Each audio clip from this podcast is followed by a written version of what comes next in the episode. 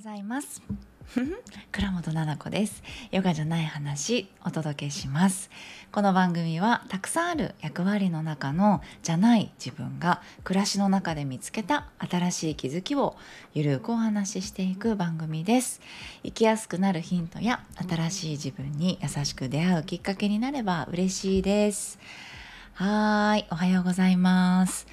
今日はいつもこんばんは夜配信してますがうんと、金曜日のね、配信が、まあ、やっぱりできなかったので、今日朝、あの、配信しようかなと思っております。なんか今日、もう朝すぎて、まだ喋ってないんですよ、あんまり。あの、の、喉から、喉からっていうんですか？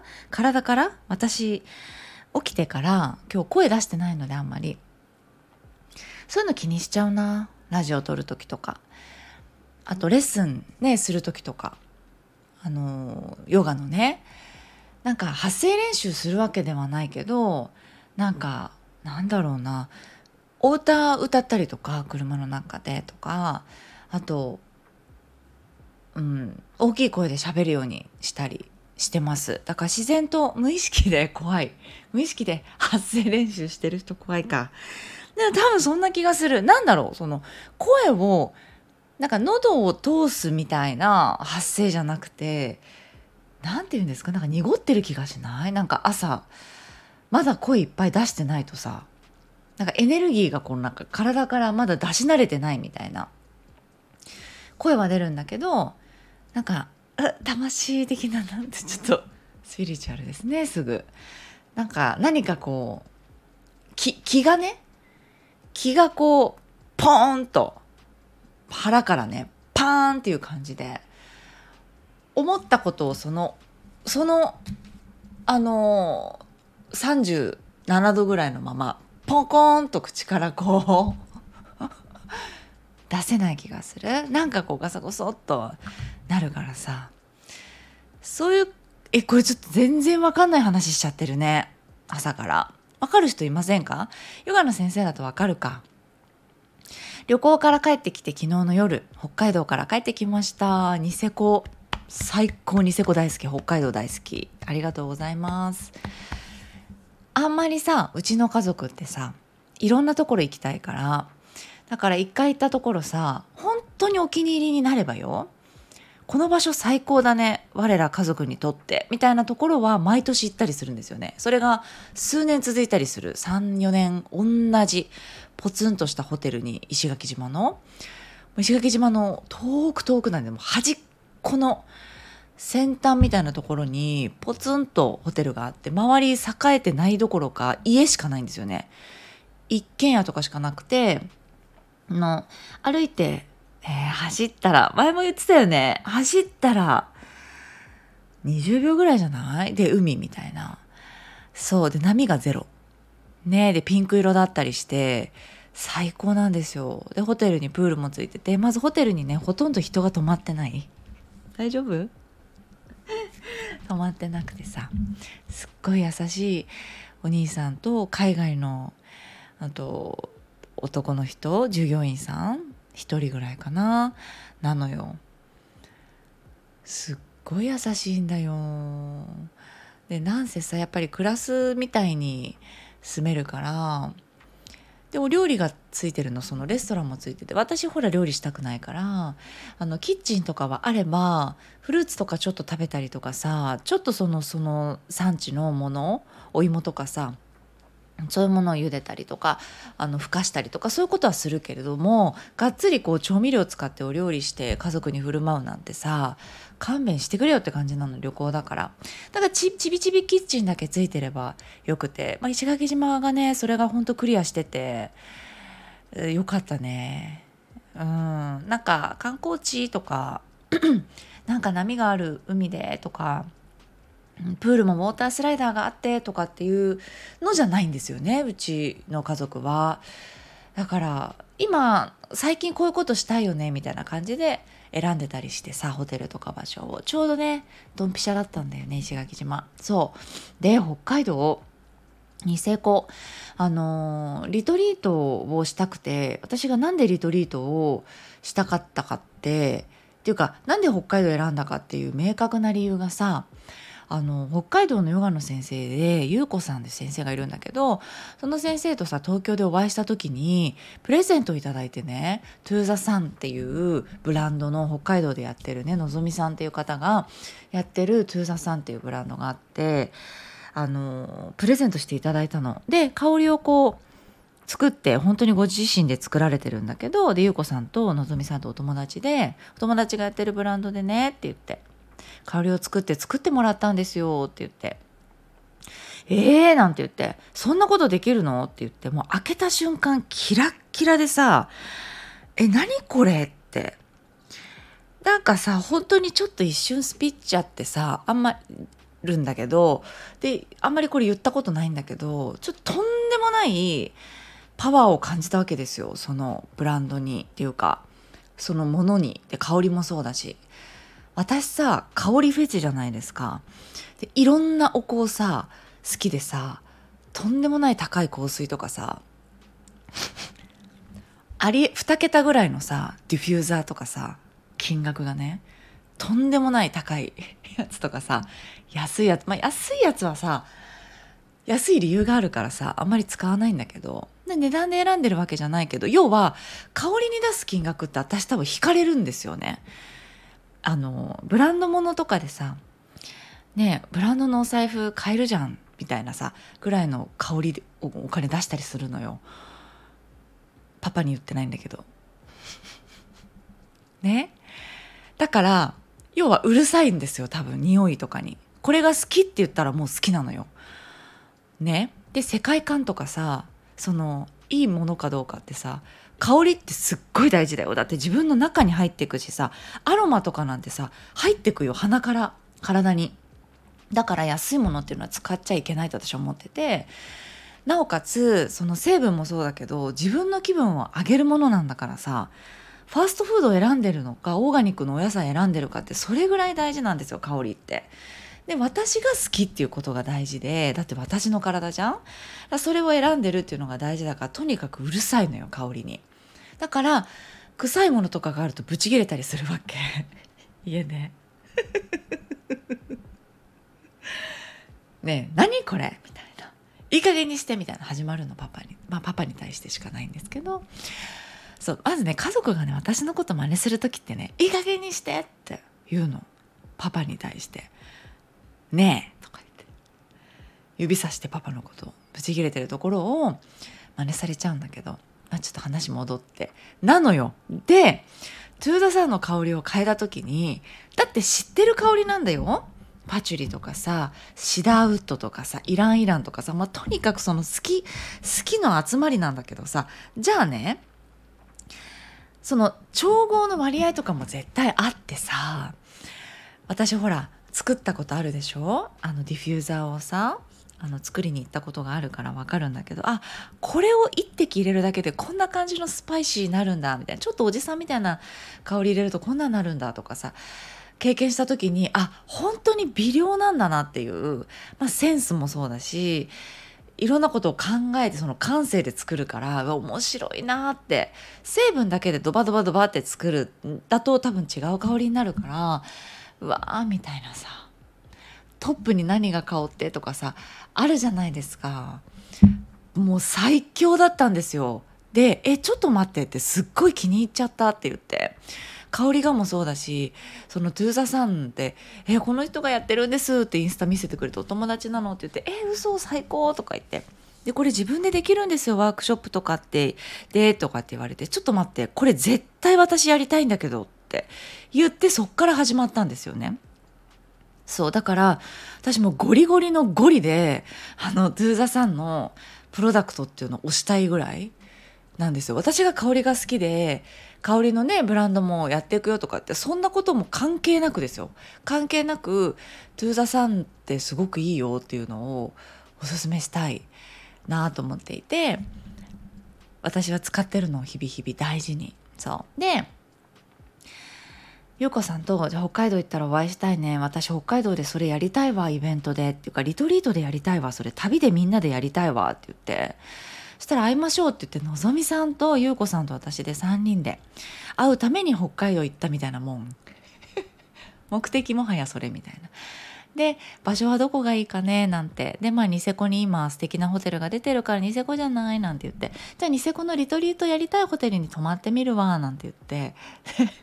家族4人で。ね4部屋みたいなホテルに泊まってベッド8個みたいな。ドデカリビングの。ね。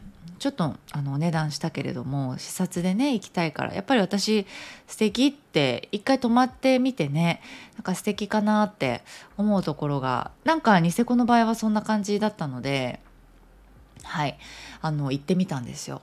良かったです。ホテルすっごく良かったしまずのぞみさんねそのトゥーザさんのプロダクトもまたさあの新しい商品とかもいただいてえーみたいなこれもいいねこれもいいねって空想を広げながらいやー素敵だったね。ピッカピカのさつるんつるんって感じだったですね。なんかさちょっと優子さんものぞみさんもなんだけどさうちのパパがさ「あママあのお二人ヨガの先生?」って聞いてきてうんヨガの先生。でのぞみさんもあのゆこさんもヨガを教えてるしって。のぞみさんはプロダクトのねその商品の方やってるけどでもヨガの先生もやってるんだよなんて言ってそうなんだって。多分気になったんだろうね。素敵な人なんだよって言ったら「うんそんな気がした」って言ってパパも言ってて「そうでしょ」うって。パパね意外とほらヨギーニじゃん私よりもね。でそういうことなんかこの感覚でキャッチするの意外とパパもできちゃう人だからさ「いや素敵でしょ?」って素敵すぎてさなんて言って。そしたら「そうなんだ。いいねいいね」とか言って。言ってて。で子供もいてさパパもいたからさなんか会ってほしいなと思って。でご挨拶してほしいな会ってほしいなって言ったら「うん止めるよ車」とか言って止めてさ「はじめまして」とか言って挨拶して家族で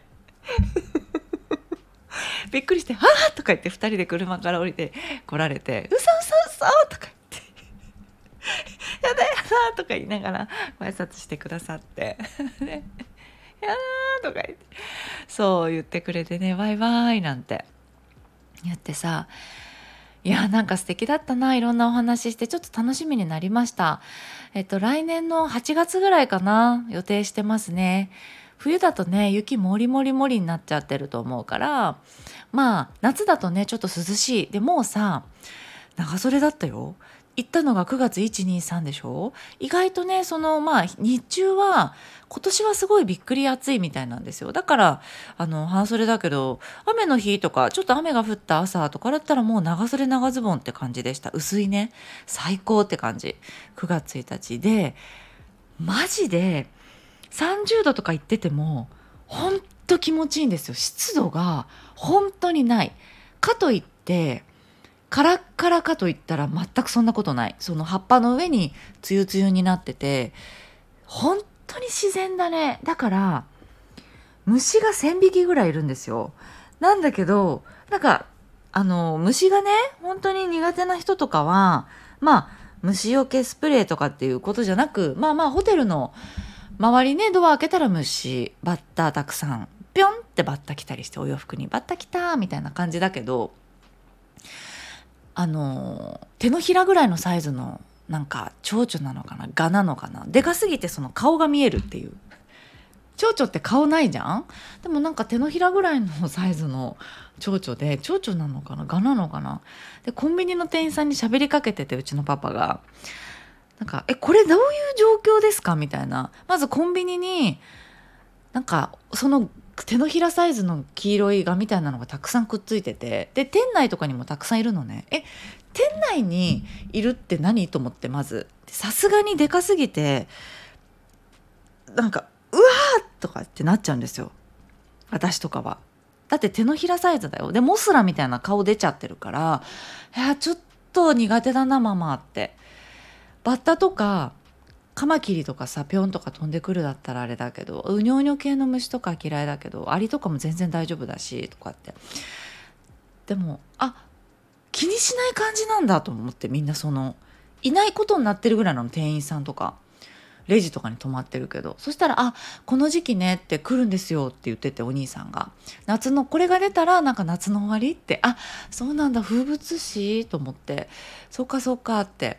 で店員さんもお洋服にパンとか止まってもうどでかブローチみたいになっちゃっててさで「あっ!」とか言ってで店員さんもこうわっとは払うんですよだけど払いようがないぐらい明るいところに来てさでバーベキューやってたらさすごいいっぱい来てでああそっかってこれ虫が苦手な人とかって結構大変かもねなんてパパは言っててそっかそっかってそれも考えないといけないねって言ってて。オッケーオッケーなんて。まあリトリートね虫苦手だよっていう女性もいるかもしれないから。まあでもそれだけ手つかずっていうかさ自然のレベルがって言ってたよパパが。キャンプとかもするけどしたことあって大自然のところにも行ったことあるけど桁違いなんだねって。もう空気が綺麗すぎて。うん素敵だったよ。まず気が良すぎてっていうか。すごく良かった。なんかニセコってまださたくさん建物が立ち立ち途中工事をしていたりとかさあここがこうセールみたいなあの売ってるんだね土地があって。でここ作ってますみたいな。で工事の人がいて大きなホテル建ててたりとかしてるんだけど全くその何て言うかな嫌な感じがしないんですよね。うん、でダナンもベトナムのダナンにこの間行ったじゃない？でダナンもさあの要はハワイみたいな感じでハワイのね本当に5分の1ぐらいの値段でハワイみたいなことできるよって海も綺麗だしプールも綺麗だしなんだけど途中で建てててってなんだけど全然違うんですよねやっぱり。違うのよ。全く違うの。うんだからいるだけでさ癒されるというかただのその流行ってる、うんと、場所っていうんじゃないんだなってすごく価値がある場所なんだなここはってすごく思ったんです。で軽井沢とかも私とかって行けるじゃないですか。都内から行きやすいでしょ？であ軽井沢と似てるのかって言ったら似てるけどでもあの、うん全然違うね。うんまた自然もそうだしもうちょっとスピスピになっちゃうなごめん。なんかもう違うやっぱり。うん。あの数年経ったらシャッター街みたいな絶対なんないだろうなってここにはすごく価値があって、うんと、それをたくさんの人がこう見つけてくんだなと思ったしまずさ揺るがないそのパウダースノーのさ地形的にさ海外と並ぶさニセコのあのラインでしかできない雪っていうのがあるんでしょ？だからそのまず揺るがないじゃんそれが。でなんかさうんと、いる人とかさお店の人とかさ新しく来て商売やってる人とかさいろんなお店見に行ったんだけどやっぱり違うんだよね。なんか素敵だなって思いました。うん空気が良かったね。街にも行ったんだよ。私いろんなホテルも覗いてみたの。ね。なんだけどよかった。わあいいなって。いろんなお店行ったけどとっても良かったね。はいだからワクワクしました。ニセコでリトリートやってこうああしてこうしてこうしてこんなことしたいなってすごい思いました。いやー最高でしたね。なんか温泉もさついててその私が行ったリトリートホテルはね。で茶色いなんか黄色茶色いみたいな温泉なのよ。すごい濁っててさもうツルッツル。すごいしょっぱいんだけどさいやいいなっていう温泉。でなんかさ私体がさ重かったりしたの。ね。でここ1ヶ月半ぐらい。でちょっとさ苦手な人は「はあ言ってら」みたいな感じで聞き流してもらったらいいんだけど首がさ本当に痛くて私左の首が。であの今まで私の起きたことをものすごいはしょってって話すね。で首がまず痛くて左に傾けられないっていう時期がたまに来るんです。で調子がいい日はあるんだけどやっぱり重い首が重いっていうのが家の中にいる時だけあったりするんです怖い。ね。でお外に出るとそうでもなかったりしてまあなんか良くないこと起きてるんだろうななんて思ってさでピラティス頑張ったりしてさで左の肩甲骨もまあ動きが悪いよとか体の癖もあるんだけどとは言ってもさ何か特別なことをしてないのね。そうで普段と同じヨガをしててさだから先生も一応体の具合を見て肩甲骨を上げたらこう首いくそっかって言って体は体でもちろん見てくれていてやってるんだけどなんか別の意味もあるかもなんてさあ言うのをさピラティスの先生に言ったらさ本当怒られちゃうかもしれないから 言ってないんだけどいろんなさことを疑いながらさ自分を良くしようと頑張ってたわけ。ね、でそしたらさテレビがいきなり消えたりついたりさなんかテレビからさもう耳を塞がないといけないぐらい大きい音がバーって流れちゃったりとか夜。でパパもびっくりしてはって消したり。それが北海道行く3日前ぐらいから始まったんですよね。テレビが大きい音でついたりとかってするのが。であなんかあやってんなと思って。なんか結構その体が痛いとかじゃなくて悪いことがちょっと起きちゃうかなと思って定期的にそういう時があるから。でちょっとね知ってる人に「ちょっと悪いことが起きてるかもしれなくて」って言ってそしたら「あこんなことが起きてるよ」って教えてもらって「ああ」でこうこうこうだよっていうのをすごいはしょって。でまあ綺麗にしてもらって。で家の中でずっと私があの気になってた場所があってそこがちょっとあの自分で仏壇みたいにしちゃってたんですよ無意識に。お花を置いてろうそくやって、えっと、お香やってっていうのが配置が本当に仏壇みたいになっちゃっててあここかと思ってでここを全部捨てたんですよ全部のものを。で昔から大事風に置いてた何で持ってたかわからないろうそくとか昔パパからもらったんだけどは色味とかは気に入ってたんだけど、うん、しっくりきてないなっていうものがドライフラワーとかがあってとにかく家にあるしっくりきてないものっていうのを全部捨てたらそこのものが捨てた？なくなったんですよね。で綺麗にしてで少し気持ちが楽になってでカーテンをちょっと開けたりしてちょうど満月の夜だったんでそれも怖いですよね。にふつふつと湧いてきて全てのものを捨てて全部のカーテン窓開けて寝たんですよね。それもアドバイスに従って。でそしたら家がねあの部屋がねすごいこう違った色に見えてるんです。であなんかまあ北海道に行く準備してんのかななんて思いながらねでよかったってその2人にお世話になってありがとうありがとうなんて言って。そうで、まあ、北海道に来たわけですよ。で行った瞬間どこも痛くないのよ。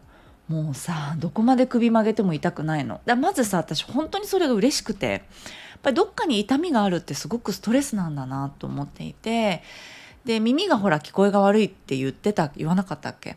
でなんか実家に帰った時もさ「耳あんた聞こえてないでしょ」ってお母さんに言われて喋ってる時に「え？っ?」て何回も言っちゃって左耳こういう風に出すから「なんかあ調子悪いの?」って言われてさあの私が調子悪いと耳がピーって痛くって聞こえなくなっちゃったんだけどそれが結構最近ひどかったから若干ちょっと怖いなっていうのも思っててこのまま耳がね聞こえなくなっちゃったら嫌だななんて思ってたけどそれも全くなくってさ結構嬉しかったんだよ北海道行った時に。でねセルフラブキッズの認定講師さんのあのみんなが集まって打ち合わせとかってしてるのがあってでなんかヨガも受けさせてもらってみんなでやってる。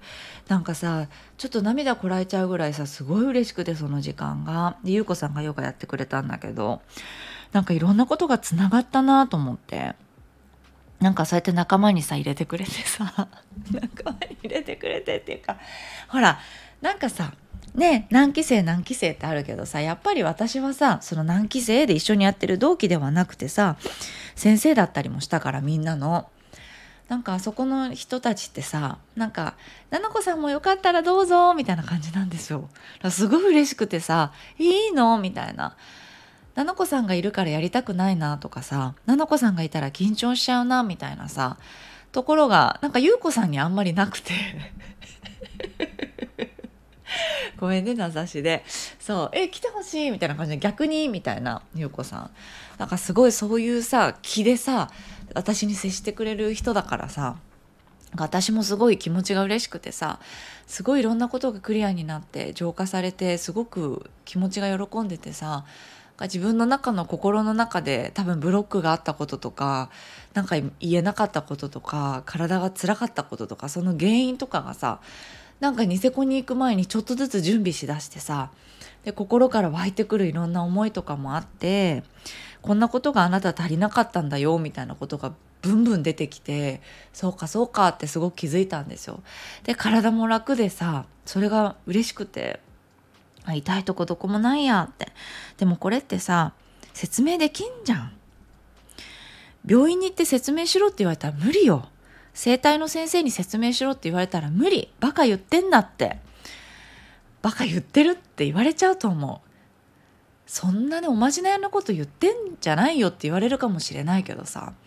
声を大にして言いたいのはそういうことってさあのあるんだよ多分。説明ができないことってある。私だから多分吉本ばななさんの本が好きなのかなって思った瞬間があって人間ってさこうやって、えー、誰かに言語化言葉にしてうまく説明できないことが体に起きるってことがあるしそれが分かっちゃうっていうことがあってでもそれが伝えられなくて苦しくてでも苦しんでたのが良くなったりしてああよかったなと思ったりしてそうやって生きてるんだなって思うわけですよ。だから感覚としてそうなんだってよかったねって聞いてくれるような人と私は付き合いたいなと思うし気持ち悪いなって思う人がいたらそういうふうにな人も私はいていいと思ってるんです世の中に。だって自分の身に起きてない人っていうのは分からなくて当たり前だから分かろうとしなくてよくてちょっとブロックがあるなっていう人はあっていいんだよって思うしさそうやっていろんな人たちがさ共存して生きてるから多分いろんなことが素晴らしいんじゃん。目に見えないことが素晴らしくて目に見えて言語ができてバキバキっていうことも素晴らしいじゃない。そう。だからいろんな素晴らしさの種類があって質が硬いのから目に見えないものまであってそれでいいんじゃんって思ったしあやっぱそういう世の中に生きてるからこうやって辛くなったりもするんだなって思ったわけ。ちょっと待って。100わかんない話してるかな今日。今の話わかります？なんか別にいいいいなと思ったの。だから私はスピリチュアルな世界に生きていたいじゃないの絶対そういうことが分かっちゃう人で感じちゃう人体に起きちゃう人治っちゃう人で私はもういいと思ってるしそれが誰かに分かってもらえなくてもいいと思うの。でなんでいいと思うかって言ったら形になって言葉になってロジカルなところで説明する世界っていうのも私は好きなの。ね。でそうじゃない世界っていうのもあるっていうのも理解をしてるの。そんなごちゃ混ぜな世界に生きてるからいろいろなことで不調が起きてくるんだなってよく言うじゃない。携帯とかパソコンたくさん触る人そういうのあるよとか。ね私みたいなこういうお仕事をしていると失敗しろとかさ。うまくいかなくなれあいつ。みたいなさ。思ってくれる人とかもいるじゃないですか。あとは好きとかさ。なんかそういう思いで私がズーンとかさなっちゃうこともあったりするわけよ。だからね説明ができないことっていうのがあるとねいうことで。なんかいいのかなってすごい思ったしニセコに行ってすごく感じたんですよね。朝から夜までバシャバシャバシャバシャ温泉に入ってさ必要以上に家族でぎゅうぎゅうさハグしてさ携帯もどこだっけって言いながらさパパと頭と感覚を使いながら一緒にさ同じ仕事をしてさパパと。ね。でそうそう家族で行ったんですよね。視察って言ってたけれども。そう。であのだしなんかうん。いいなってすごく思いました。それもごめんね。なんか感覚のこと話してるからいいなしか言えなくてごめんなさい。そう。だからそういうちょっと不思議な感覚の話にあのなっちゃったんだけどでもこんなことがあってそしてすごく癒されました。うん。癒されたの。だからうまくいくと思う。何の話？ちょっと怖かったんですよ。怖かったの。最近。そう怖かったの。私良くないなと思ってたの。それがああの私はいいんだよ。私は頑張ろうとしてんだよ。でも頑張らないでって思わないでとかって思ってたしなんかそうやっていろんな「あ痛いなあっちが痛いなこっちが痛いな」って疲れちゃうなとかあったの。だから自信がなかったの。嘘でしょって。もうちょっと頑張りたいんだけどって思ったりしたんだよね。ごめん。なんかすごい嫌いになっちゃう人いるかも。私のこと。でもそういう人だったりもするんだ。そう。だからそういう恐れがちょっとあったのよ。1ヶ月半ぐらい。だからそういう気持ちもすごく分かったよ。どこかに痛みがあるとかさ。なんかうまくいかないなとかっていうことがもしかしたら自分のせいじゃないかもよ。何かさそうやって私みたいにお部屋片付けようとかさ断捨離しようとかさあ植物この子もういらないかもとかこの子ちょっといらないかもってあれねこの子のこの器みたいあと土台がこれじゃなくてちょっと新しい大きい鉢に変えてあげた方がいいかもとかあもうちょっと私お野菜食べた方がいいかもとか気になってたここほこり溜まってるからお掃除しようとかそういうことを多分忙しさに怠けて私も避けてきたりしたからやっぱりそういうことやらないとなって思った。うん、そういうことを信じて生きていきたいし実際にそういうことってあるなって思うからこれ本当ごめん皆さんの何の参考にもならない配信だったかもしれないけどこの話で多分ピンときた人っていうのはピンときてるはずだからあそっか私なんかちょっともそもそっとうまくいかないことちょっとお掃除一日かけてお掃除してみようとか家族で温泉バシャバシャ入りに行っちゃおうとか川の水に足つけに行こうとかなんかそういうことでもいいのかなって思ったりしたな。ごめんなさい。占い師の配信でした。失礼いたしました。えっとねすごい可愛らしいねレターもいただいてるんだ。だからそんな話もしたいなと思ってる。でも喋ってたら余計元気出た。多分聞いてくださってる皆さんが気もなんかこうあふんふんふんって気持ちよく聞いてくれてるんだろうな。じゃなかったら多分私話してる時にこんなに多分楽しくならないし、あの気持ちよく話せないと思うの。ね。だから、あの、いつも聞いてくれてありがとうございます。うん。嬉しいな。それも分かったな、今日。はい、そう、レターいただいてんの。でもそれ喋ろうと思ったら気づいたらこんな喋ってた。空見てたから今。喋ってる時お空見てた。パッて見たら32分ってなってた。ね、あ、い痛い痛いた。だから、うんと、次、レターをお返ししますね。はい。ありがとうございました。皆さん、今日お話しした、えっ、ー、と、トゥーザさんのブランドのちょっと URL 貼っとこうかな。見てみてください。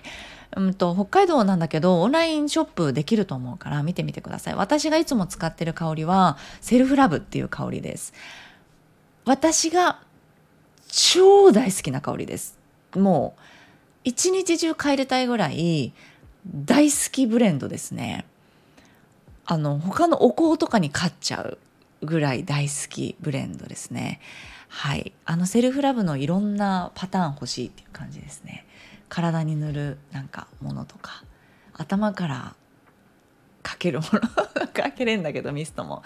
そうファブリックとか空間とか除菌にもなるから種子の除菌とかにもなるしまあシュッと気になるところ。私車の中とか、まあ、ちょっとお洋服とかリネンとかにもかけれたりもする。ので、見てみてください。ちょっと貼っとくね。こんなに熱量込めて喋っちゃったからさ。はい。で全然あの回し物とかじゃないですセルフラブキッズを買ったら私にいくらとか全くないです。私がかあの完全に私が好きっていうのを紹介してますからご安心ください。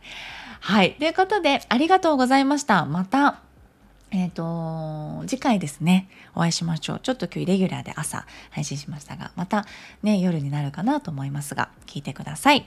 それでは、ありがとうございました。皆さん、いってらっしゃい。今日も頑張りましょう。